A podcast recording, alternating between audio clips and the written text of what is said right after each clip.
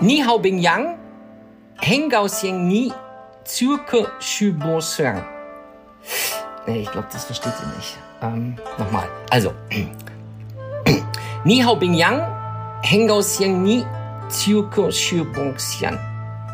Oh mein Gott. VUCA Podcast. Der Generationen-Talk über die Welt von morgen. Mit Roland Donner und Noel Schäfer. ja, jetzt fragt ihr euch, was war denn das jetzt gerade gewesen? Äh, liebe Bing Yang, äh, hast du überhaupt verstanden, was ich dir sagen wollte? Ni hao, Roland. Ähm, ich glaube, ich habe nicht ganz verstanden, was du meintest, aber ich vermute, dass du sagen wolltest, dass Bing Yang, schön, dass du heute unser Gast bist, oder? Ja, das habe ich versucht. Ähm, Ni Hao Bing Yang Heng Gao Xiang Ni. Ich lasse es einfach sein. Also, ihr Lieben, äh, willkommen zum VUCA Podcast. Und ihr fragt euch jetzt, was ist denn jetzt das? Also, ich bin nicht beim Chinesen und habe die TF3 mit alles schön scharf bestellt, sondern ich habe heute einen ganz tollen Gast äh, bei uns im Podcast. Und wenn ich sage ich und wir, dann äh, sage ich dazu, Noel ist heute nicht an Bord, aber es ist ja bekannt, dass Noel und ich seit äh, einiger Zeit ja auch äh, Gäste einladen. Und nicht nur Noel und Roland äh, betteln sich oder unterhalten sich oder äh, sind, sich der, sind der gleichen Meinung, sondern wir hatten ja schon äh, unseren Gast, den Bürgermeister aus Mörs, den hat der Noel interviewt. Oder wir hatten ja vor kurzem auch ähm, eine, einen, einen super jungen Gast, der sich äh, in seinem fünften Abiturfach oder die sich in ihrem fünften Abiturfach mit Influencern beschäftigt hat. Ja, und heute darf ich Bing Yang Liu herzlich willkommen heißen. Sie ist Foto- und Laufstegmodel. Sie ist Ex-Germany Next Top Model Kandidatin und Konzertpianistin. Herzlich willkommen, liebe Bing Yang, und du bist in München, ist das richtig? Danke, Roland. Ja, genau. Ich bin in München und ich freue mich richtig, dass ich hier, hier als Gast sein darf. Boah, fantastisch, ja. Also, jetzt um die Zuhörerinnen und Zuhörer abzuholen. Äh, wir kennen uns ja schon seit einiger Zeit und äh, heute im Podcast äh, möchten wir beide ähm, über das Thema sprechen, wie kommt ein 14-jähriges Mädchen dazu, ihre Heimatstadt, jetzt muss ich schauen, Bauton, das ist die innere Mongolei, mit 14 zu verlassen, nach Shanghai zu gehen in diesen jungen Jahren. Wie kommt sie dazu, mit 17 Jahren ohne kaum ein Wort Deutsch zu sprechen, nach Hamburg äh, überzusiedeln. Ja, und wie kommt man dazu, dass man äh, äh, so eine hübsche junge Frau dann in Berlin auf der Rooftop-Bar in der Monkeys Bar kennenlernt? Und dann auch noch dazu, dass dadurch auch eine schöne Freundschaft, glaube ich, auch entstanden ist zwischen uns beiden. Aber das ganz interessante Thema, was uns heute bewegen wird, dann auch, ich denke, nach der zweiten Hälfte des Podcasts, ist, ähm, dass sie eine ganz, ganz andere komplett verrückte Entscheidung getroffen hat. Die möchte ich jetzt noch nicht rauslassen. Liebe Bing Yang, also ich habe einiges jetzt schon unseren Zuhörerinnen und Zuhörern auch gesagt und wenn du mal so lieb bist, dich vorzustellen, ich habe das versucht ja auch auszusprechen, die Stadt, in der du geboren bist, 2,8 Millionen. Du sagst es schon mal, das ist ziemlich wenig, das ist ziemlich klein. Das ist äh, Bauton, ist das richtig ausgesprochen? Genau, 99 Prozent, richtig. Bautou heißt meine Heimatstadt. genau, und hat relativ wenig Einwohner im Vergleich zu Peking oder Shanghai, das ist ja klar. ja. genau. Ja, und dann bist du da als, als junge, als junge Bingyang schon von deinen Eltern, ähm, sagt man jetzt genötigt oder überzeugt worden, dann auch schon mit vier Jahren, ähm, was sagt man dazu? Äh, Schifferklavier sagen wir? Akkordeon? Spielen? Akkordeon, Entschuldigung, genau. ja. Genau, ich habe mit vier Jahren angefangen, Akkordeon zu spielen. Und meine Mutter ja. dachte, das wäre ja gut für ein kleines Kind, dass die Hände mal zusammenarbeiten. Das macht ja den Kopf auch mal fit. Und äh, also das hat ja nur Vorteile. Und deswegen hat sie jetzt einen, ähm, damals einen Akkordeonlehrer gesucht. Und äh, ja, so habe ich angefangen ohne jeglichen Hintergedanken. Einfach so, mit vier Jahren.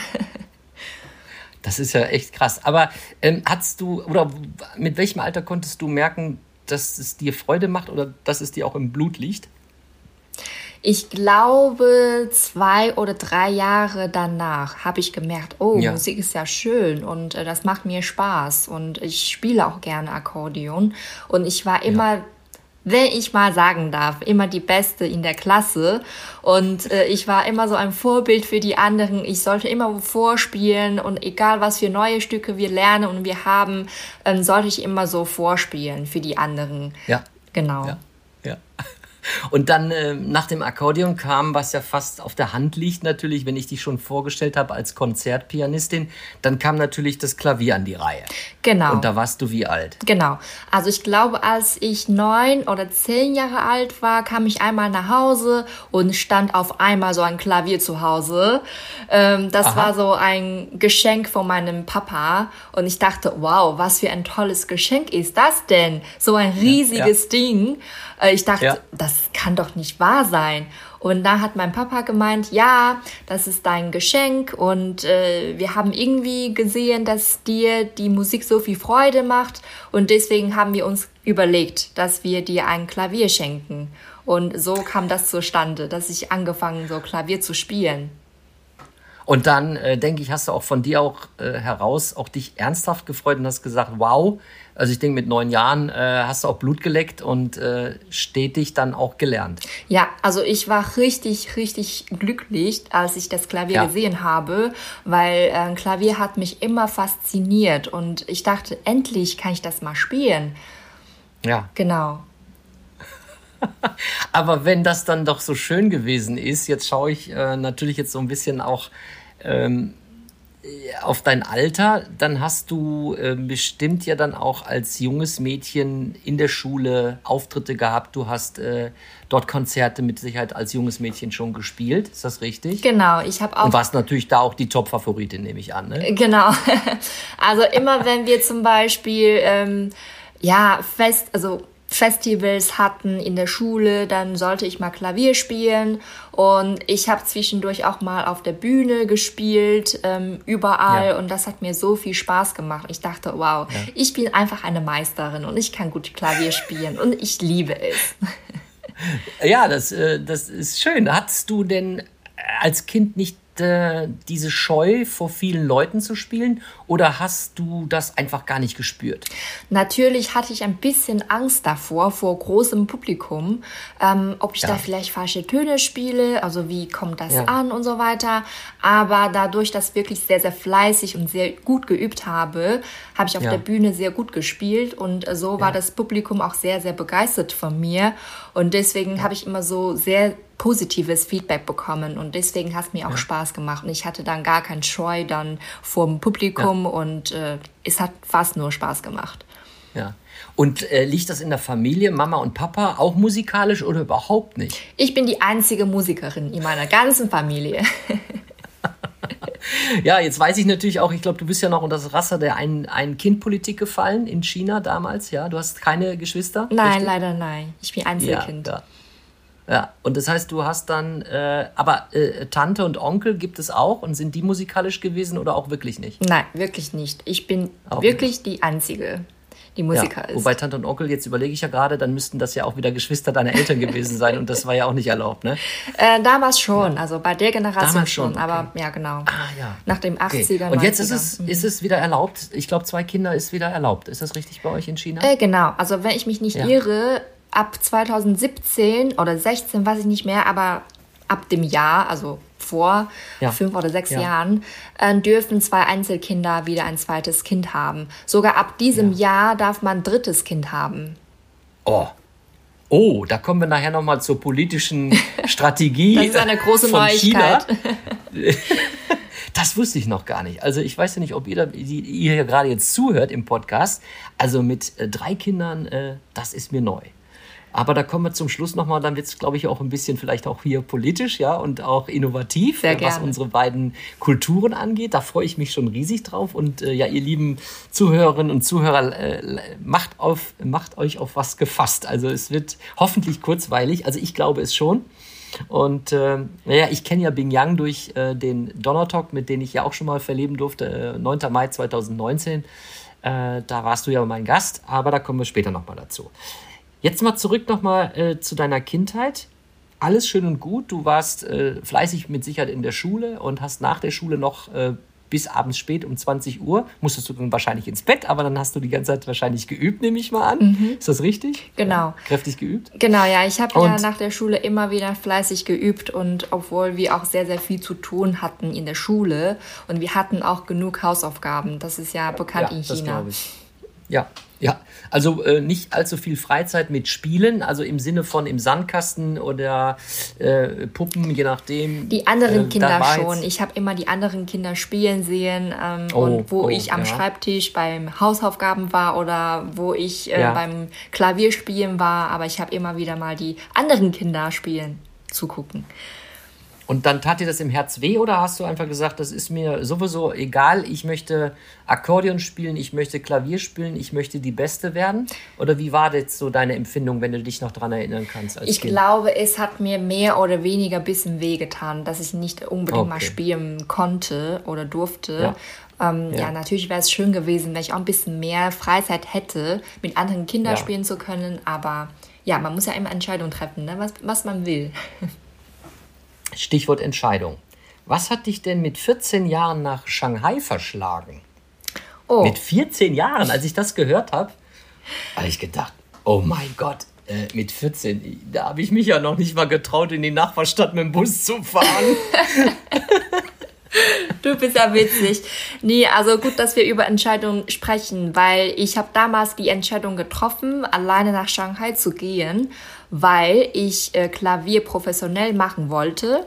Also nicht okay. nur als Hobby zu haben, sondern richtig mal als Pianistin. Und deswegen wollte ich eine professionelle äh, Klavierausbildung ja. machen. Und deswegen ja. bin ich nach Shanghai gegangen. Und außerdem habe ich mich selber nicht in einer kleinen Stadt gesehen. Weil, okay. genau, also Shanghai ist. Kleine Stadt, ja, die 2,84 Millionen, das ist ja auch nichts, wo du das gewonnen bist. Ja, also in Shanghai okay. gibt es ja keine Ahnung, 20 mal mehr Leute, Einwohner. Äh, ja. Nee, also ich habe mich wirklich nicht in einer kleinen Stadt gesehen. Shanghai ist ja eine mhm. Weltstadt und da gibt es so ja. viele Möglichkeiten. Shanghai hat mich ja. auch immer wieder mal gereizt und deswegen dachte ich mir, okay, wenn ich da eine Möglichkeit bekommen könnte, mit also bei einem mhm. professionellen Klavierlehrer oder Klavier Klavierprofessor studieren zu können, dann würde ich mal hingehen.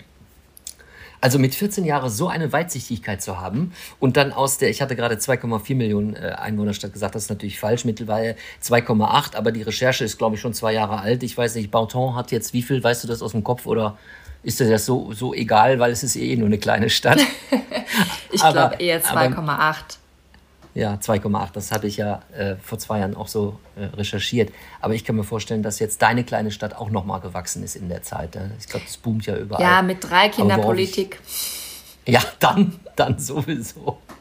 Aber äh, wie gesagt, äh, bemerkenswert mit 14 Jahren so eine Weitsicht zu haben äh, und dahin gehen zu wollen und das auch dann zu sagen, ich möchte das professionell erlernen ähm, was haben die Eltern dazu gesagt mit 14? Ich weiß nicht, ob in unserem Kulturkreis, wenn eine Tochter aus dem Hause geht und sagt, ich gehe jetzt nach München, nach Hamburg oder vielleicht auch sogar nach Barcelona oder äh, nach Madrid und möchte da jetzt professionelle Architektur bei äh, Gaudi, Architekturbüro studieren. Ich weiß nicht, das wird, bei, das wird gar nicht gehen. Ne? Was haben die Eltern gesagt?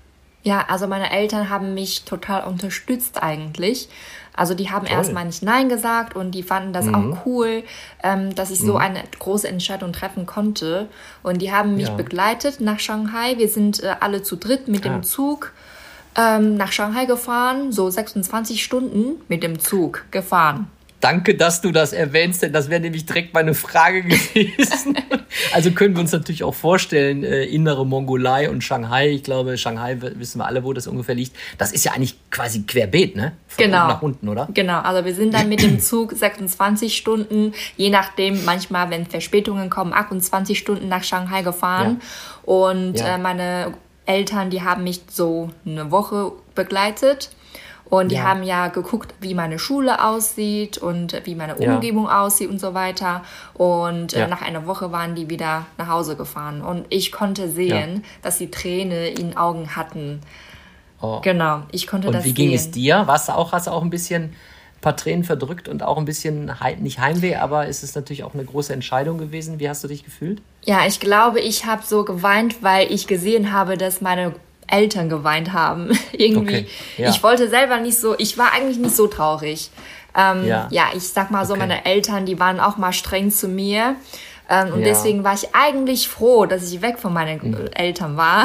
Okay, okay. Aber das okay. hat mich traurig gemacht, dass meine Eltern geweint ja, dass haben. Sie so traurig. Genau. Ja. ja. Ja, ja. und dann warst du in Shanghai. Dann warst du äh, so drei gute drei Jahre, dreieinhalb Jahre in Shanghai.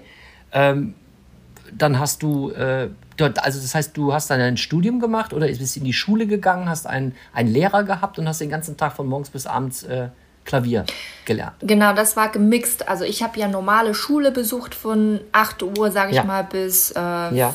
14.30 Uhr jeden Tag. Ja. Und ja. ab nachmittags ging diese Klavierausbildung los. Also ähm, genau, da musste ich viel üben und ja. da hatten wir auch verschiedene Kurse und so weiter. Und einmal in die Woche hatte ich Klavierunterricht bei meinem Professor und alles war ja. sehr, sehr professionell. Also so eine Art Internat, wie wir das jetzt in Deutschland kennen. Das heißt, du bist da auch von zu Hause weg. Du kriegst äh, deine, dein Essen dort, du kannst dort nächtigen in der Schule oder in der Einrichtung, hast morgens deinen Unterricht und nachmittags dein Klavierunterricht. Genau. So soll, ich, soll ich dir ganz grob mal erzählen, wie mein Tagesablauf war? Das ist wirklich sehr, Gerne. sehr krass. Äh, wir mussten Bitte. um 6 Uhr morgens schon aufstehen. Die Betreuerin klopft an die Tür und weckt ja. uns auf. Und um 6.30 Uhr mussten wir schon im äh, Übungsraum sitzen, um ähm, üben zu können. Für eine Stunde morgens. Und dann gingen wir Frühstück essen und da hatten wir die normale Schule. Von, ja, also 8.15 Uhr oder so bis 14.30 Uhr. Ja. Und von ja. 14.45 Uhr mussten wir wieder anfangen zu üben bis ungefähr 17.30 Uhr. Eine 15 Minuten Pause, habe ich das jetzt richtig verstanden, dazwischen, zwischen dem Unterricht und dem anderen Unterricht? Genau. 14.30 Uhr, 14.45 Uhr? Genau, da mussten wir direkt loslegen mit dem Üben und bis 17.30 Uhr. Da hatten wir Zeit für Dusche, für Abendessen und da mussten wir nochmal eine Stunde lernen, also für die Hausaufgaben und so weiter. Und da mussten wir nochmal eine Stunde üben, Klavier üben. Ähm, ja, das heißt, ja. dann von 19.50 Uhr bis 20.50 Uhr mussten wir nochmal Klavier üben. Und dann gingen wir zum Studentenwohnheim, da mussten wir weiter Hausaufgaben machen.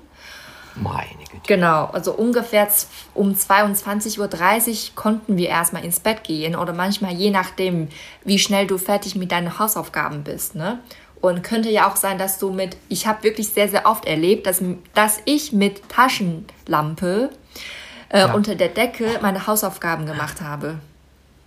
Boah. Und das war dann wie viel Uhr am Abend? Ja, es, es war mal auch mal bis 12 Uhr nachts oder halb eins. Da mussten wir am nächsten Tag wieder um 6 Uhr aufstehen, um äh, Klavier üben zu können.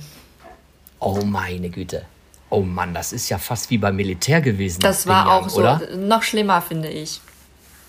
Oh, also Könnt ihr euch vorstellen, 14, 15, 16-jähriges Mädchen allein in Shanghai und die hat das alles überlebt. ich glaube, du bist heute, lass mich kurz rechnen, 27 und äh, wenn man das sagen darf, ja, also taffe Frau, alles überlebt und äh, ja, wir werden noch eine Menge jetzt von dir hören gleich, denn es ging ja weiter nach Shanghai, dann Wer hat dir denn jetzt den kleinen Knopf oder den Spleen ins Ohr gesetzt, mit kaum Deutschkenntnissen und 17 Jahren dann nach Hamburg zu gehen. Ist da ein besserer Musiklehrer gewesen, Klavierlehrer oder warum? Ja, also nachdem ich in Shanghai Klavier gelernt habe, habe ich mich wieder selber nicht so national gesehen, sondern international gesehen. ich okay. dachte, ich möchte mal ins Ausland. Und wir hatten damals auch viele ehemalige Schüler oder Studenten, die in Deutschland Musikstudium gemacht haben oder damals ja. noch momentan in Deutschland studieren. Und das hat ja. mich wieder sehr, sehr gereizt. Und ich meine ja, es gibt ja viele Komponisten, die aus Europa, aus Deutschland kommen. Beethoven zum Beispiel, Schumann, Schubert, alle sind so Deutschen. Und deswegen dachte ich mir, ja, das wäre vielleicht gar nicht schlecht, wenn ich mal nach Deutschland komme und ja, mal die Herkunft ja. der klassischen Musik sehe ja, und erlebe. Und äh, deswegen, es gab auch so Verbindungen oder Vermittler, sage ich mal, die auch vorher ja. mal Musikstudium in Deutschland gemacht haben und die konnten ja. mich sehr viel unterstützen und mir helfen. Ja. Und äh, so bin ich nach Deutschland gekommen. Ich muss gerade so grinsen, weil äh, jetzt für die Podcast-Zuhörerinnen und Zuhörer, also wir können mal wieder, wieder sehen und das anhand einer jungen Person, äh, und ich bin jetzt so ein bisschen eher in Richtung Start-up, eine Firma, die sich aufbaut, die harte Erlebnisse hinter sich bekommen hat, die Auf und Abs hat, die ständig sich agil und mit iterativen Runden ständig verändert. Also immer in Bewegung, nicht stehen bleiben, die Produkte immer neu, wieder neu erfinden. Und so denke ich gerade hier an die junge Bing Yang, die dann äh, einfach aus ihrem kleinen Dorf 2,8 Millionen mit 14 nach Shanghai geht und dann nach dreieinhalb Jahren sagt, das kann es nicht gewesen sein. Ich denke international. Also äh, ich finde, das ist eine schöne Brücke. Ja, und jetzt bist du in Hamburg angekommen und äh, vielleicht kannst du noch mal drei, fünf Sätze erzählen. Äh, wie ging es denn da in Hamburg weiter? Ja, also ich habe erstmal auch in einer internationalen Schule Klavier gelernt bei einem Professor und habe gleichzeitig auch Sprachschule besucht. Da habe ich meinen Deutschkurs gemacht. So, und jetzt erzähl mal, äh, du bist wirklich mit keinem Wort Deutsch nach Hamburg gekommen oder hattest du in Shanghai schon Grundkurse gemacht? Ich Deutsch? hatte vier Monate A1-Kurs gemacht in Shanghai. Aber okay. wo, also wann ich wirklich mal nach Deutschland gekommen war, da konnte ich wirklich nichts verstehen. So gut wie gar nichts. Ich habe ja nur die Grundlage in Shanghai gelernt. Ja. Ich konnte ja. nur so guten Tag, einmal, zweimal, ja. danke, tschüss, ciao. Und ja und nein. Und meistens habe ich ja geantwortet, obwohl ich gar nichts verstanden habe. Das ist dann jetzt, jetzt kommen wir wieder zur chinesischen Mentalität, äh, einfach freundlich sein. Genau. Und bloß nicht sagen, äh, nein, äh, ich habe das nicht verstanden, weil das zeigt ja Schwäche, ne? Genau. Und dann, äh, wo, oder wie lange, nach wie vielen Monaten in Hamburg hast du denn das Gefühl gehabt, dass du äh, so einigermaßen da durchkommst durch das Deutsche?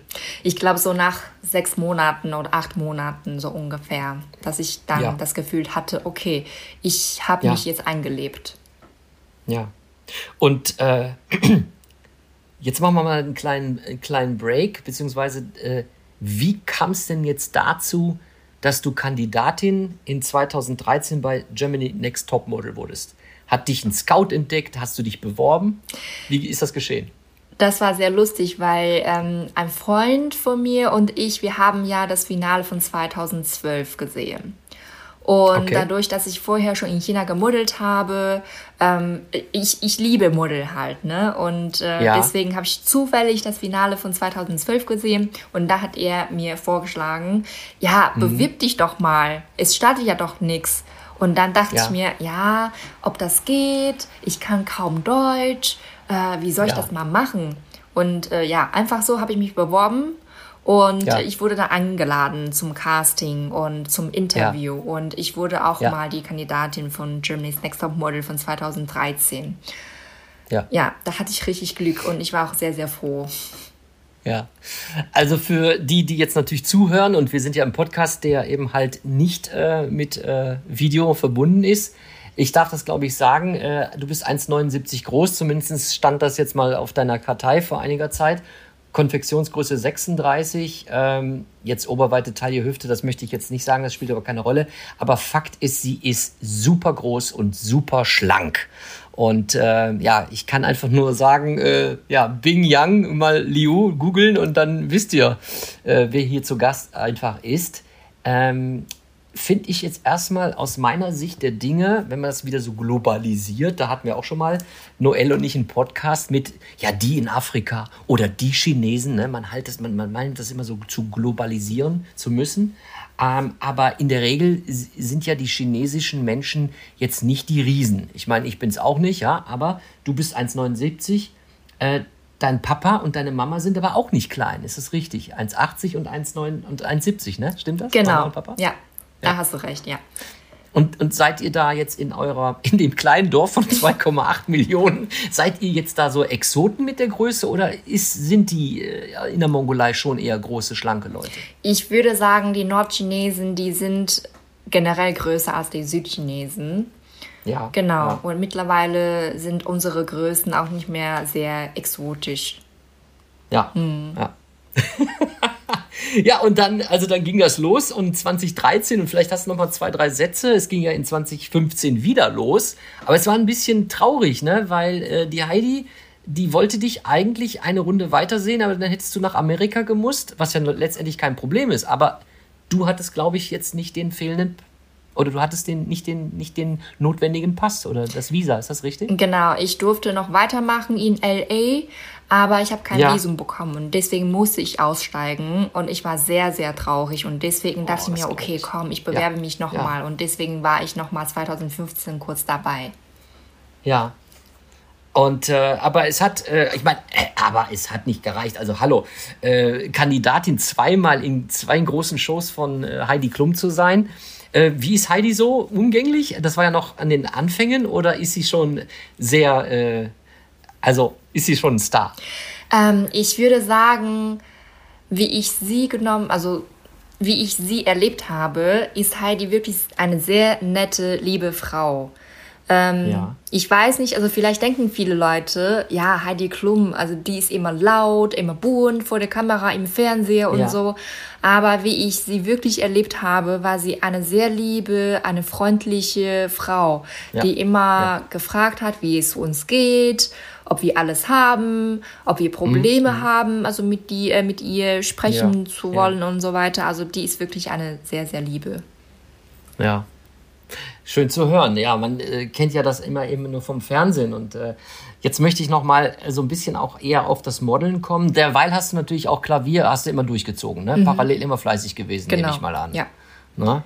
Ähm, dann äh, warst du in Hamburg und bist dann aber nach Köln gezogen, stimmt das? Genau, ich habe die Aufnahmeprüfung in Köln bestanden und ja, auch in Weimar ja. und Dresden eigentlich, aber ich habe mich endlich für ja. Köln entschieden. Ja, ja. Und dann kam ja, ich weiß gar nicht mehr, wann das gewesen ist, welcher, welches Jahr, aber dann, dann haben wir uns ja kennengelernt, ja. Ich fand das so bemerkenswert. Äh, wir haben uns auf der Rooftop Bar im, äh, in der Monkeys Bar im Bikini Hotel. Also keine Sorge an die, die jetzt zuhören. Bikini Hotel ist jetzt nicht irgendwie, wo man sich da leicht bekleidet. Äh, das heißt einfach so, das Bikini Hotel in, in Berlin. Berlin-Reisende, denke ich, kennen das Bikini Hotel.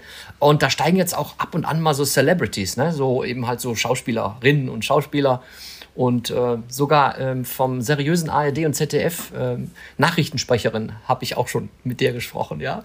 Und auf einmal sehe ich zwei ähm, junge Damen und ich war jobmäßig in, in Berlin und ähm, ja, hatte irgendwie Zeit und ich denke, ach komm, dann trinkst du noch einen leckeren Weißwein oder einen Caipirinha. Riesenvoll, du erinnerst dich noch.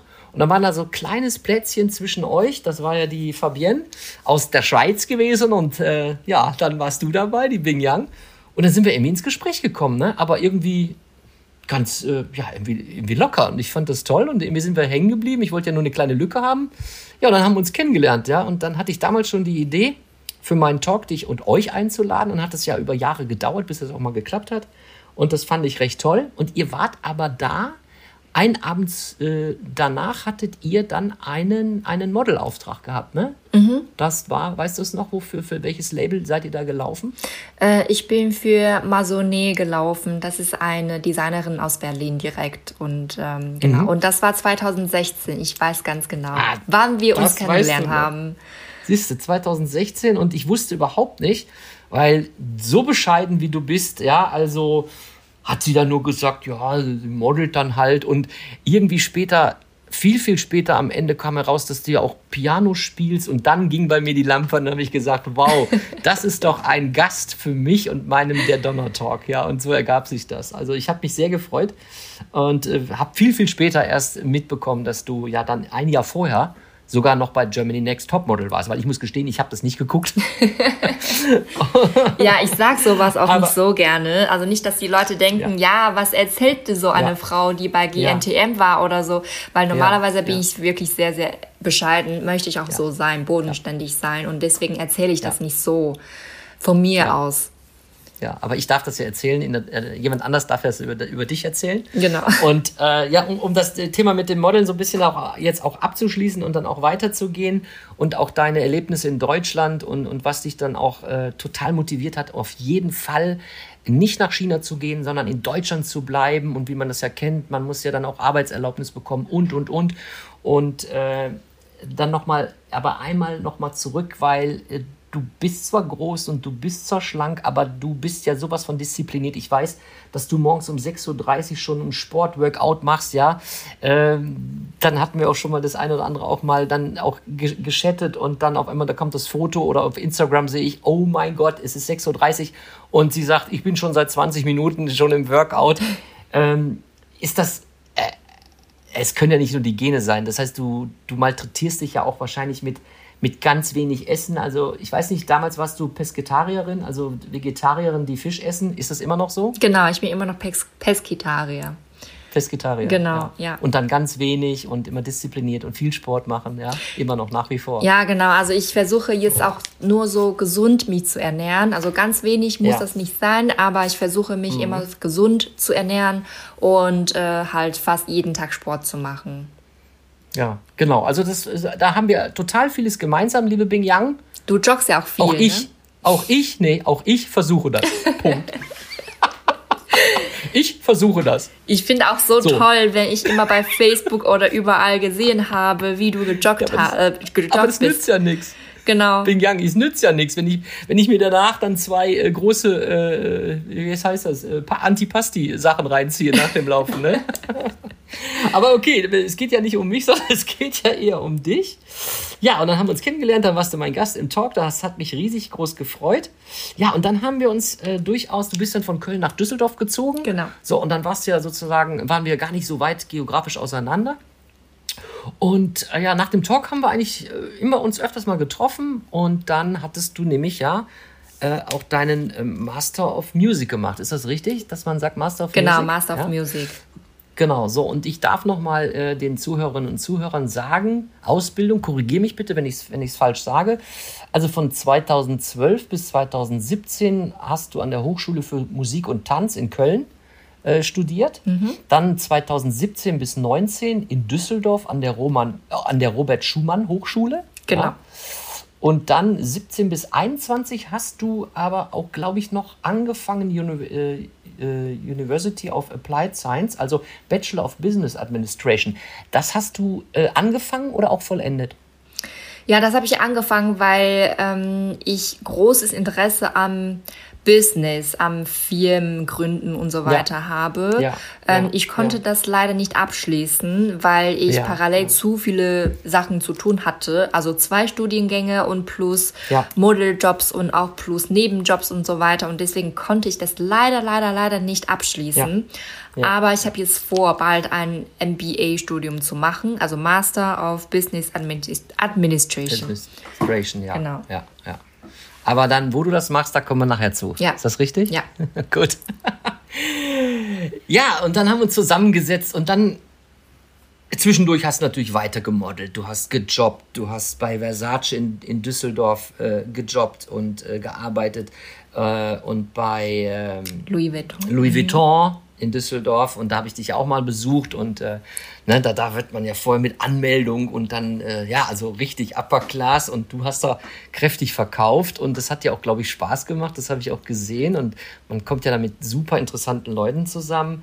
Ähm, ja, jetzt mal diese ganzen Jahre in Deutschland, vielleicht hast du ein, zwei Beispiele, wo du sagst, das war richtig toll. Das hätte ich wahrscheinlich in China nicht erlebt. Und vielleicht auch, wo du sagst, das war gar nicht toll. Magst du vielleicht was, fällt dir da was ein? Mhm. Meinst du das Oder generell, war alles toll? Ne? Ja, klar. Ja, mhm. ja. Also, was mir am meisten Freude gemacht hat, ist das Model. Ähm, ich bin wirklich immer wieder mal begeistert von den Leuten, die hinter dem Backstage waren ähm, ja. dass wir wirklich zusammenarbeiten, dass wir richtig Spaß miteinander haben, dass wir ehrlich zueinander sind, dass wir einfach mal ja coole Leute sind mhm. und zusammen an ja. einem Projekt arbeiten. Und das hat mir ja. immer wieder mal Spaß gemacht. Und ähm, was ich auch toll fand, ist, dass also die Zeit, wo ich bei Versace gearbeitet habe. Also da hatte ich wirklich sehr, sehr tolle Kollegen. Wir waren wirklich ja. so wie eine Familie. Und äh, immer ja. wenn wir Probleme hatten, egal ist es von der Arbeit oder privat und so weiter, wir konnten wirklich ja. sehr, sehr offen miteinander reden und alle waren für mich da. Ich war auch für alle da. Und äh, das war wirklich mhm. eine sehr, sehr schöne Atmosphäre. Und ja, das war eine Familie. Schön. schön. Genau. Und mit deinen Kommilitonen, mit denen du äh, studiert hast in der Universität, äh, war da ein Verbund oder eher man geht zum Prof, man arbeitet ab und dann geht jeder seiner Wege? Ähm, ja, also beim Musikstudium ist es eh so, dass jeder Pianist ist ja Einzelgänger. Ich bin sowieso ja. ein Einzelgänger und ja. äh, wir mussten auch so Solo spielen und deswegen haben wir ja. meistens nicht so viel miteinander zu tun. Und äh, genau, wir treffen uns manchmal bei Klassenabend mit Professor zusammen. Wir gehen ja, mal was ja. trinken, was essen. Wir ja. hören zusammen Musik oder ähm, wir spielen vor. Und das ist auch mhm. sehr, sehr cool. Aber so einmal der Woche. Ansonsten mhm. üben wir alleine, proben wir alleine, spielen wir alleine. Einzelgänge halt. Ich finde es eigentlich schade, weil wenn ich jetzt so ein bisschen diese New Way of Working Sache sehe oder Better Together, das sind natürlich alles so Schlagworte, die man jetzt in der Transformation ja auch hat, dass man ja eigentlich sagt, in der Gruppe und je diverser sie ist, also je unterschiedlicher sie ist, ob in der Kultur, ob in der Religion, ob äh, ja aus wo, wo, wo man eben halt auch von welchen Kontinenten man auch herkommt, ist doch eigentlich so ein Team richtig gut, sich gegenseitig zu bereichern. Äh, ist das ein typisches Musikerding, dass jeder seine eigene Sache macht? Oder war das jetzt gerade so ein Zufall irgendwie bei den Pianisten und Pianistinnen in Düsseldorf an der Hochschule? Ich glaube, das ist so typisch, wenn ich das sagen so, darf. Ja? Genau, das ist ja okay. eher typisch, weil ich kenne auch ein paar Klassen, die ohne diese Kla äh, Klassentreffen sind. Ne? Ja. Also die treffen sich nicht mal einmal die Woche. Ist, sowas gibt es ja auch. Und äh, also mein Professor, der war so nett und der war wirklich immer für uns da und äh, der hat mhm. uns immer zum Kla äh, Klassentreffen eingeladen und wir haben wirklich zusammen Wein getrunken und er ja. war immer auch sehr, sehr ja froh, dass wir auch mal mittrinken zum Beispiel und ja. er hat immer ja. Pizza bestellt und manchmal okay. Sushi oder Butterbrezel okay. geholt und äh, dass wir okay. so eine gemeinsam, äh, dass wir gemeinsam das, was machen. Genau, das fand ich schon sehr, schön. sehr schön von ihm. Das ist schön. Jetzt kommen wir zum fast schon zum Ende unseres, äh, ich sag mal, und dem Teil, wo es um dich geht und um die Vergangenheit. Und jetzt äh, gucken wir bald schon so ein bisschen nochmal in unserem Rest des Podcasts auf die Zukunft. Ähm, du bist dann aber auch, und ich weiß, es war ein, dir ein ganz großes Anliegen, ich sag jetzt einfach mal, äh, wir haben ja auch miteinander, habe ich auch versucht, äh, dir zu helfen im Sinne von, was kann man tun, damit du in Deutschland auch Arbeit findest, das Studium ist zu Ende, du hast gesagt, du musst dann so und so viele Jahre, du musst einen Arbeitsvertrag haben mit so und so viel Jahresumsatz, damit du dann auch in Deutschland bleiben kannst. Also für dich war es ganz, ganz, ganz wichtig, in Deutschland zu bleiben und never ever back to China zu gehen. Genau. Ja, ich erinnere mich mhm. noch, sehr gut. Und dann haben wir kleine Workshops gemacht, was kann man tun und, und nicht, also Netzwerken und, und, und. Und dann kam es äh, durch Zufall, du hast dich auch natürlich auch beworben, äh, bei vielen Dingen, ähm, wo du auch so ein bisschen der Brückenbauer zwischen der deutschen Kultur und auch der chinesischen Kultur äh, vielleicht auch sein kannst. Äh, MBA hat sie natürlich auch gesagt, Business, äh, Master of Business Administration natürlich auch zu machen. Das interessierte dich auch, Projektmanagement. Und dann bist du jetzt seit einiger Zeit in München gelandet. Und zwar bei dem Pi äh, Pianohersteller und Klavierhersteller oder Flügelhersteller Steinway. Mhm. Wie lange bist du schon in München? Und was ist deine Aufgabe dort? Ich bin jetzt seit 13 oder 14 Monaten in München mhm. und äh, ich bin hauptsächlich im Verkauf und kümmere mhm. uns dann um die Kunden, die neuen Kunden oder die potenziellen Kunden oder die alten ja. Kunden. Und ja. ich kümmere mich auch mehr oder weniger um Business Development für China weil wir auch hier viele Chinesen haben, die gerne ihre Kinder Klavier spielen lassen wollen. Und äh, genau, ich bin mhm. dann für. Verkauf und für Chinese Business Development. Ja, und ehe man sich versah, war auf einmal die Düsseldorfer äh, Bing Yang ruckzuck äh, vor anderthalb Jahren oder noch länger äh, ja, anderthalb Jahren ungefähr. Und dann war sie auf einmal zack in München. Ne? Genau. Ähm, dann haben wir uns ein bisschen aus den Augen verloren, aber wir sind immer noch in telefonischen Kontakt geblieben. Und vor kurzem hast du mir gesagt, ähm, Roland, ich habe dir was zu sagen. Und das klang so gefährlich oder sowas von nicht erschütternd, aber ich habe gesagt, ich weiß genau, was du mir jetzt sagen wirst. Und es ist wirklich so, ne, Bing Yang, ja. ich habe dir gesagt, du willst mir gleich sagen, du gehst zurück nach China. Warum wusste ich das? Ich weiß es bis heute nicht. Das fand ich auch so krass. Also bevor, kurz bevor ich das gesagt habe, hast du mich gefragt, ja, sag mir bloß nicht, dass du nach China gehst. Ja, ja, und so war es auch. Genau, ja, ich, ich dachte Oder? auch, wow, wie schlau bist du denn? Nein, ich, ich weiß nicht, das hat ja gar nichts mit schlau zu tun, aber ich habe irgendwie, ich weiß es nicht, ich habe das Gefühl gehabt, irgendwas, äh, irgendwas geht in dir vor. Und jetzt erzähl mal ganz kurz oder ja, erzähl einfach mal, warum auf einmal die Binyang, die seit Jahren immer mit 14 schon gesagt hat, jetzt, äh, jetzt geht's nach Shanghai und dann mit 17, jetzt geht's in die große Welt und ich möchte nicht mehr zurück. Warum? Erzähl mal bitte. also, ähm, am Anfang war es eigentlich so, dass es meiner Oma nicht so gut geht, gesundheitlich. Und äh, meine Großeltern, die haben mich großgezogen und deswegen, ähm, ja, habe ich schon sehr, sehr enge Verbindung mit meinen Großeltern. Und deswegen, wenn es denen nicht so gut geht, möchte mhm. ich schon mal, ja, auf jeden Fall erstmal zurückfliegen oder besuchen. Ne? Ja. Die sind auch jetzt relativ alt und ich möchte einfach mehr begleiten und unterstützen. Okay. Und andererseits, wenn ich ganz ehrlich sein darf, ich sehe hier zum Beispiel in Deutschland die Wirtschaftslage nicht so toll und es mhm. ist irgendwie so stehen geblieben. Ähm, ja. Und wie die Leute mit Corona-Situation umgegangen sind, das hat mich mehr oder weniger auch so enttäuscht.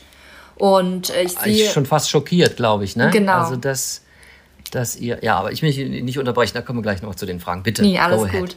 Ja. Ähm, und dann habe ich, mich hab ich mir gedacht, ja, ähm, in China gäbe es vielleicht mehr Möglichkeiten momentan.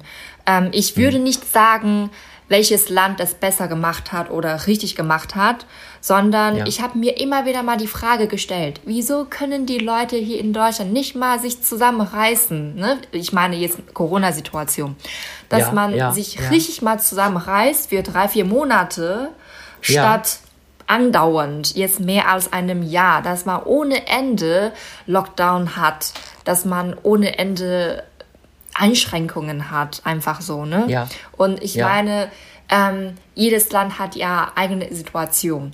Die Chinesen haben ja. damals wirklich zwei, drei Monate richtig, richtig harten Lockdown gemacht. Und ja, äh, ja. ja, die leben jetzt ohne Probleme, ohne Einschränkungen, ohne alles. Die leben ganz, ganz normal, wie vor Corona war, wie es vor Corona war. Und ja. ich würde natürlich nicht sagen, okay, hätte Deutschland das auch gemacht. Einmal, ich meine, Deutschland ist ja in Europa. Wir haben so viele Nachbarländer. Also wenn Deutschland alleine ja. das machen würde, reicht das auch nicht, meine ich. Ja? Also deswegen meinte ich, jedes Land hat ja mhm. eigene Situation. Aber generell von das Ganze sehe ich, dass Deutschland jetzt vielleicht, also nicht unbedingt mal bergauf geht. Und ja, äh, ja wie gesagt, die Wirtschaftslage und alles ja, da sehe ich nicht, leider nicht so positiv. Mhm. Mhm. Äh, da kommen wir gleich nochmal darauf zurück. Du sagtest am Anfang deiner Ausführung, ähm, in China einfach mal knallhart, dann macht man vier, fünf Monate, was natürlich hart ist. Mhm. Aber dann hat man das Thema jetzt nicht ganz weg, aber es ist einfach besser zu handeln. Und hier in Deutschland oder auch vielleicht auch in Europa, da äh, eiert man da so rum, ja.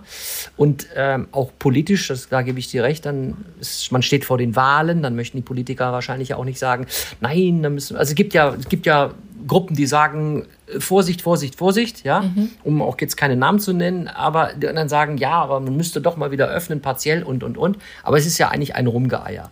Aber mhm. es ist auch natürlich die, die Masse der Menschen, ist es auch leid und rebelliert jetzt auch. Mhm. Ähm, woran machst du das? Machst du das daran fest, dass wir in, äh, in Europa irgendwo in der Demokratie sind? Was natürlich klar, Demokratie heißt ja auch, jeder kann sich äußern, jeder hat eine Meinungsfreiheit, jeder kann irgendeinen Furz von sich lassen und da, was man ja alles sagen darf, ja. Mhm. Also man darf ja auch theoretisch beleidigen und dann sagt man, ja, das ist hier künstlerische Freiheit. Also man könnte das jetzt ganz, ganz weit übertreiben. Mhm. Ähm, ist es nicht, und in China ist es ja eigentlich auch in der Vergangenheit, man musste immer vorsichtig sein, schon mhm. immer, aber es wird jetzt auch immer, immer anders. Mhm. Ähm, das war ja, ich meine, China hat sich in den letzten Dekaden ja unwahrscheinlich verändert und auch geöffnet. Und wenn man sagt, das ist ja auch nicht mehr so sozialistisch wie unter Mao, sondern das hat sich ja immer wieder geöffnet und letztendlich ist es ja eigentlich ein Kapitalismus unter einem sozialistischen Siegel halt mhm. oder, oder Schirm. Mhm. Aber siehst du das eher als äh, Kultur, dass man sagt, okay, die Regierung der Kader sagt, du hast das zu tun, du hast das zu lassen. Und man ist es eigentlich gewohnt, als Chinese dann auch zu hören, mhm. zu folgen. Und nur ganz, ganz wenige sagen, das mache ich nicht mit. Mhm. Und die, die nicht mitmachen, die landen natürlich dann da, wo man, wo keiner hin will. Mhm. Ähm, wie siehst du das jetzt? Äh, ich weiß nicht, ob du dich dazu äußern darfst und möchtest, aber ist es dann in deinen Augen dann doch eher besser, auch wenn es hart ist, als im Gegensatz zu Europa? Ähm, ich würde sagen, ähm, ich mache das gerne generell. Nicht, weil ich das muss, sondern weil ich das möchte. Weil ich glaube, bisher, meiner Erfahrungen nach, hat die Regierung meistens oder also fast immer, was heißt fast immer, ähm, immer die richtige Entscheidung getroffen. Ne? Also wir haben ja viel zu folgen, aber ich glaube, was wir bisher alles gefolgt haben, war alles richtig. Zum Beispiel dieser Lockdown. Zum Beispiel. Ne? Wir ja, haben richtig ja, hart gefolgt. Wir haben uns zusammen gerissen.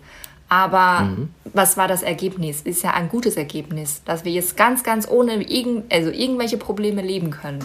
Ganz normal. Mhm. mhm. Und mhm. ähm, ich meine, in China darf ja man, also nicht alles sagen, aber ich meine generell, egal wie die Regierung das will oder nicht, egal in Europa oder in China, man muss ja nachdenken, mhm. was man sagt. Mhm. Egal wie. Ja. Ich meine, ja, hier ja, darf man natürlich alles sagen, aber egal was man sagt, wenn das nicht wirklich so ehrlich gemeint ist oder ähm, warum auch immer, das kann ja auch beleidigen. Jetzt, äh, danke. Jetzt äh, stelle ich mir die Frage, du hast zehn Jahre in Deutschland gelebt. Ne? Mhm. Ne? Du bist mit 17 nach Hamburg gegangen und zehn Jahre weiter, das ist jetzt Stand heute. Mhm. Ähm, du kriegst natürlich mit, was jetzt in China eben halt auch sich verändert hat, ja, also Social Credits, ne, also über Rot über die Ampel fahren, das gibt keine Punkte, ja, oder irgendwie frech sein zum Nachbarn, das kann man alles so sehen. Ich sehe das natürlich jetzt äh, nicht provokant verstehen, aber ich sehe das natürlich so ein bisschen auch aus der einseitigen äh, Brille der, der, der Medien, die das natürlich auch so sagen. Mhm. Ähm, jetzt gehst du nach zehn Jahren europäischer äh, und deutscher Erfahrung mit dem Gefühl, weil ich weiß ja auch, dass du, das hast du ja auch mal gesagt, äh, dass du dich ja eigentlich auch von der typischen Attitüde der, der inneren Haltung der, der Chinesen, die ja sehr höflich sind und sagen, jawohl, aber sie meinen es nicht. Oder mhm. sagen nein, aber eigentlich meinen sie ja. Und du hast ja das selber auch mal gesagt, das ist auch grenzwertig und du bist eigentlich ja schon stark europäisiert.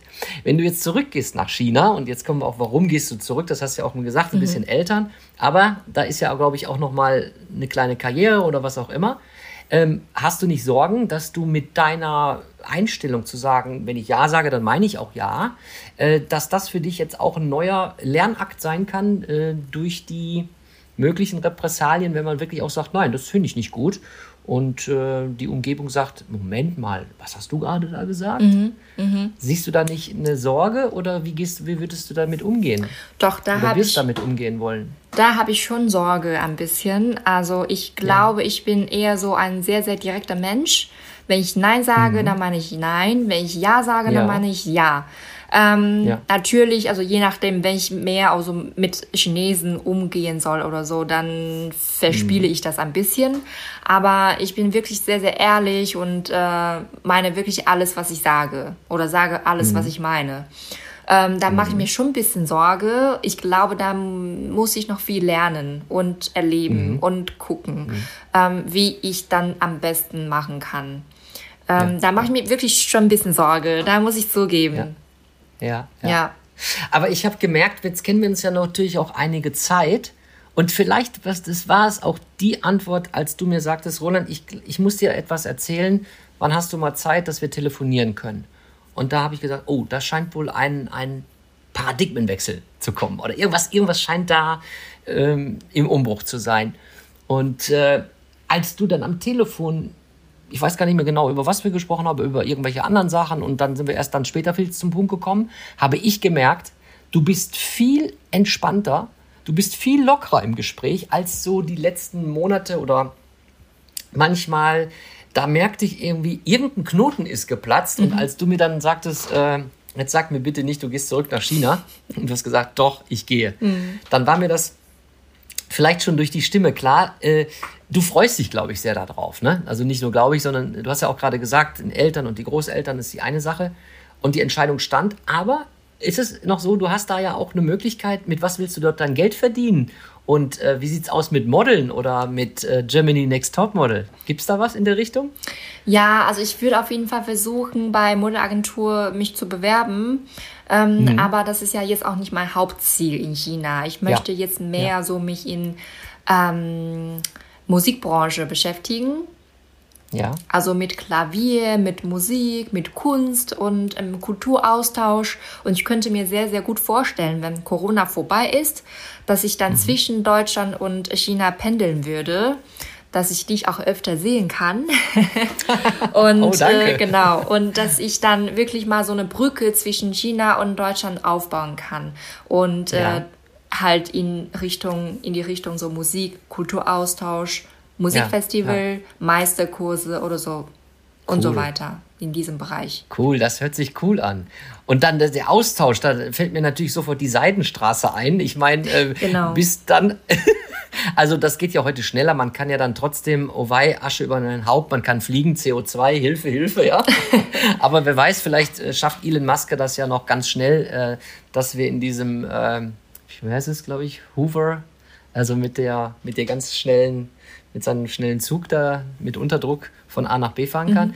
Äh, wo, wo willst du dann? Ähm, ach so, ich glaube, du weißt, ich, du hast es mir gesagt. Du gehst nach Beijing, richtig? Nach, nach Peking? Peking, ja. Ja. Und da wirst du dann unterkommen erstmal ähm, in einem Hotel oder hast schon ein Apartment oder hast du schon Bekannte, die dich da sozusagen äh, ein bisschen begleitet wird am, begleiten wird am Anfang? Ähm, ich habe in Peking eine sehr, sehr gute Freundin und ich kann erstmal ja. bei ihr bisschen leben. und äh, genau, da freue ich mich auch schon sehr, weil wir uns sehr, sehr gut verstanden haben und sie hat auch hier in Deutschland ihr Musikstudium gemacht. Und äh, genau, deswegen können wir uns sehr, sehr gut vorstellen, dass wir vielleicht zu zweit was aufbauen können und was starten ja. und äh, genau, mal sehen. Ich lasse mich mal überraschen. Wow, wow. Also ich, ich, äh, wir kommen jetzt zum Schluss. Also es ist fantastisch. Wir sind jetzt, wir haben jetzt schon äh, fast ein Stündchen gesprochen und äh, es freut mich total. Und äh, ja, was ihr jetzt hier nicht äh, seht, ihr lieben Zuhörerinnen und Zuhörer, äh, wir sind hier über Teams verbunden und ich kann die schönen grünen Bäume in München sehen. Ich kann deine neue Kurzhaarfrisur sehen. Du bist auch nicht, wie ich dich kennengelernt habe, verblondet, also ne, blondiert, sondern du ich bist war mal eine zurück. Blondine. Du warst mal eine Blondine. Genau. Ja, also ich, äh, ich finde das total bemerkenswert und ich hoffe, ihr habt euch auch nicht gelangweilt, weil ich finde, äh, das ist wieder eine Story und äh, VUCA Podcast lebt ja auch dann von Stories, wenn wir gewisse Leute auch einladen, äh, die ja irgendwie auch, also ich finde es eine total interessante Geschichte ähm, haben, wo man einfach auch sagt, okay, hab keine Angst, äh, starte was Neues oder einfach auch äh, lass los, wenn du dich nicht äh, wohlfühlst. Und wir haben in so vielen Podcasts mit Noel über äh, liebst du deinen Job? ja, eigentlich nicht, aber ich muss ja Geld verdienen. Also warum klebst du denn an diesem Job, ja? Oder ist dir Geld so wichtig, sondern ist es Glücklichsein nicht eher wichtig? Oder die Aufgabe, die man hat, das ist doch das, das Wichtige.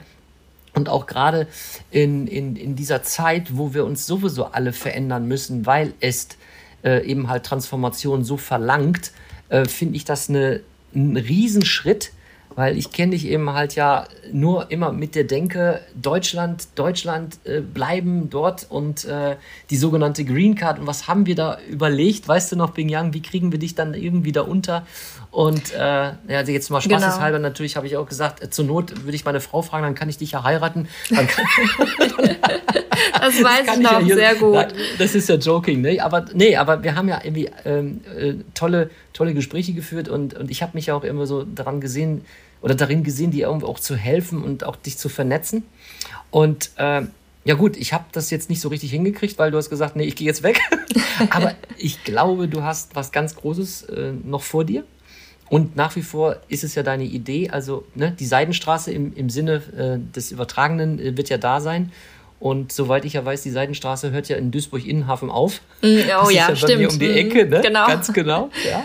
So, das heißt, äh, ob wir auf der Straße sind oder ob wir mit dem Flieger mal sind. Und äh, also ich freue mich riesig, dass du hier im Podcast warst äh, und noch bist, liebe Bing Yang. Dankeschön. Und alle, die, die ja zuhören und die vielleicht auch äh, asiatische Wurzeln haben, teilt den Podcast. Und äh, ja, wo, wo finden wir dich äh, aktuell? Auf Instagram, auf Facebook? Wo bist du? Äh, oder hast du dich ein bisschen zurückgezogen von den Social Media Plattformen? Äh, doch, ihr findet mich bei Instagram auf jeden Fall. Ähm, ja. Also das ist genauso wie mein Name, Bing Yang unterstrich Liu. Und bei mhm. Facebook bin ich ja auch. Ja, prima. Also genau. dann wissen wir immer, was du machst, wo du in Peking gerade bist, mehr oder weniger gerade. Peking weiß das natürlich so, wo du immer von morgens bis abends bist an jeder Ampel, ja? Eine Sache muss ich zum Ende nochmal erzählen und erklären. Bitte. Diese Punktesystem. Viele ja. europäische Freunde oder viele, sage ich mal, in Anführungszeichen ausländische Freunde haben ja. mich gefragt, ja, wieso ist das so krass, dieses Punktesystem in China und so. Also, ich weiß nicht, wie es in Medien berichtet wird. Aber mhm. ich habe wirklich alle meine chinesischen Freunde in China gefragt. Okay. Es gibt ja. sowas nicht. Ich weiß nicht, woher das kommt, woher das, äh, ne, also in, warum das in Ausland, in Deutschland, in Europa, in vielleicht auch in Amerika, warum das so überall berichtet wird, aber so ein krasses Punktesystem haben wir nicht. Wir werden nicht von morgens bis abends überwacht. Das stimmt leider nicht. Gut, äh, ich lasse das jetzt einfach mal so stehen wegen Jan. Ja. Wir könnten daraus noch einen zweiten Podcast halten, aber was ich vorschlage ist, wenn du in Peking eintriffst, dann können wir ja noch mal in ein, zwei Jahren noch mal einen Podcast machen. Sehr gerne. Und wenn du möchtest, dann äh, gerne berichten, mhm. ja, gerne berichten. Aber natürlich, um das noch mal abzuschließen, äh, ist es ganz klar, äh, ist es immer eine, ein, es ist einseitig oftmals, natürlich, wie der eine vom anderen berichtet. Man muss immer zwei Seiten anhören, ja dass es natürlich durchaus auch Pilotprojekte in, in, in Städten gibt. Das ist halt so. Okay, äh, lass uns das nicht, nicht diskutieren. Ja. Aber ich lade dich herzlich ein, äh, gerne nochmal nach ein, zwei Jahren nochmal was zu reflektieren. Und dann schauen wir mal, äh, ja, wo wir dich dann treffen können und wo wir dich weiter hören und weiter sehen. Ja. Immer wieder gerne. Magst du uns, magst du uns noch was mitgeben? Ansonsten würde ich nämlich noch äh, dich etwas fragen. Ähm, aber jetzt erstmal du. Möchtest ähm, du uns was mitgeben? Ähm, ja, also ich bin einfach froh, dass ich heute hier sein darf und äh, es hat mich riesig gefreut, dass ich dich überhaupt kennengelernt habe. Das war wirklich ein sehr, sehr schönes Erlebnis, ähm, egal wie, wann, wo wir uns getroffen haben und so weiter. Und äh, ja, ich werde Deutschland verlassen, aber ich werde Deutschland trotzdem vermissen. Es gibt wirklich mhm. auch sehr viele Sachen, die ich vermissen werde, zum Beispiel Sicherheit ne? und auch die Mentalität hier. Also es gibt mhm. ja wirklich noch viele Sachen, die ich ähm, gut finde und vermissen werde. Und äh, ich wünsche dir und auch allen Zuhörer ähm, alles Gute und Liebe und wir hören uns vielleicht bald nochmal. Super. Das ist ganz, ganz lieb, dass du uns äh, so nett verabschiedest und äh, danke, dass du das an mich gibst. Aber ich bin auch dankbar, dass ich äh, dich und ich bin auch dankbar, dass ich den Noel kennengelernt habe, denn sonst wärst du ja gar nicht im Podcast. Ne? Genau. Das hätte ja alles nichts genutzt, wenn wir drei, der Noel, du und ich, uns nicht hätten kennengelernt. Mhm. Ähm, ihr lieben Zuhörerinnen und Zuhörer, ihr habt es am Anfang ja schon mitgekommen, mitbekommen, wie diesmal der Podcast heißt. Aber das müssen wir jetzt erst erstmal fragen. Liebe Bing Yang, was meinst du? Jetzt haben wir das alles gehört, was wir miteinander besprochen haben. Und ich habe mir gedacht, wie nennen wir den Podcast? Und da habe ich so drei Ideen und du kannst entscheiden, welcher Titel denn unser Podcast jetzt äh, ist. Ihr wisst es ja jetzt schon, ihr habt es ja gehört, aber ich frage jetzt in die Richtung äh, A, eine, die Auszug in die große, weite Welt, um dort nicht ihr Glück zu finden. Oder leben und arbeiten dort, wo Geist und Seele glücklich sein können. Oder search inside yourself. Ich würde Gut. C nehmen. Search inside yourself. Ja. Ist das richtig? Genau. Gut. Dann, äh, ja, ihr wisst schon, wie der Podcast hieß. Ich sage nochmal von meiner Seite herzlichen Dank. Liebe Bing Yang, alles Gute und äh, ja, ich hoffe, wir hören von dir und hoffen, dass du noch, das wird ja dieses Jahr noch sein, ja, dass du dort gut in Peking angekommen bist. Alles Gute, ihr lieben Zuhörerinnen und Zuhörer, bis zum nächsten VUCA Podcast und dann natürlich wieder mit Noel Schäfer und hoffentlich auch mit mir. Danke, alles Gute, tschüss. Tschüss. VUCA Podcast, jeden zweiten Montag. Auf iTunes und auf Spotify. Und wenn ihr nicht so lange warten wollt, dann findet ihr weitere Informationen und Neuigkeiten auf vuka-podcast.de.